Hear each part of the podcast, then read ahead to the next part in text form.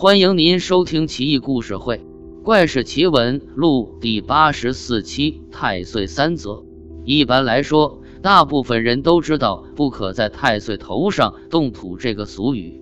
下面三个小故事与此相关。之一，旧传阴阳家有太岁大将军一说，迁移动人土必定要避太岁之方角，如有侵犯，则对宅主不利。术士巫人皆言之凿凿。吴门陈永斋是一观察使，他在经历了一番细细探究之后，占卜得知因果象之学家弄乃是绝妙风水宝地，于是不信阴阳选择之言，自行择吉一日开工建屋。房屋往下才挖尺许，忽然见一物大如猪头，满头布满了大大小小的眼睛，忽开忽合。观察见了，惊惧莫名，俄而思忖：吾乃状元文曲星，可以压之，不用怕。不一会儿，那类似猪头的物件不见了。陈家当时也没发生什么异常，旁边有人便说这是太岁。陈状元也不以为然。后来房子前厅建好，无任何异事。建至后厅，地下发现骷髅数十具。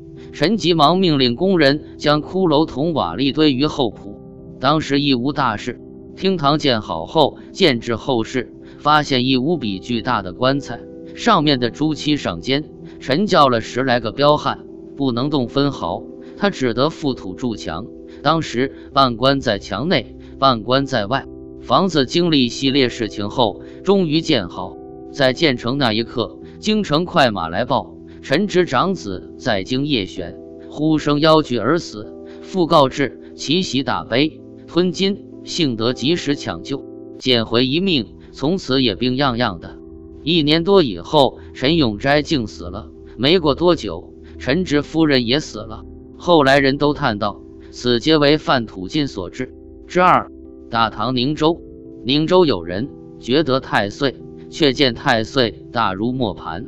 形状如同红军，其上布满了数千只眼睛。全家人都不知道这是何物，便问李正老儒，亦无人知晓。此人于是移其于大陆，每见人便问此是何物。路人或茫然，或摇头，或摆手。